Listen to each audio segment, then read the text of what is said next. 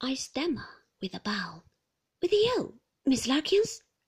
With no one else? inquires Miss Larkins. I should have no pleasure in dancing with anyone else. Miss Larkins laughs and blushes, or I think she blushes, and says, Next time but one, I shall be very glad. The time arrives. It is a waltz, I think, Miss Larkins doubtfully observes, when I present myself. Do you waltz? If not, Captain Bailey. But I do waltz pretty well, too, as it happens, and I take Miss Larkins out.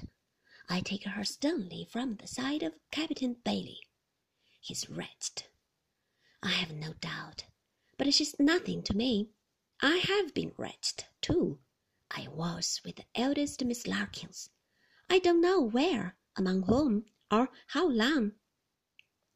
I only know that I swam about in space with a blue angel in a state of blissful delirium until I find myself alone with her in a little room, resting on a sofa. She admires a flower, pink camellia japonica, price half a crown, in my buttonhole. I give it her and say, I ask an inestimable price for it, Miss Larkins. Indeed, what is that? returns Miss Larkins. A flower of yours, that I may treasure it as a mice does gold.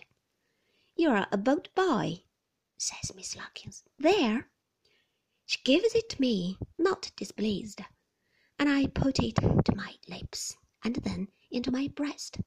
Miss Larkins, laughing, draws her hand through my arm and says, Now take me back to Captain Bailey.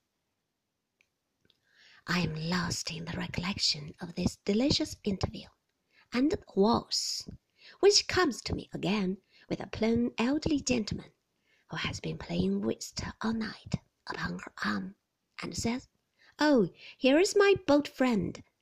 Mr. Chestle wants to know you, Mr. Copperfield.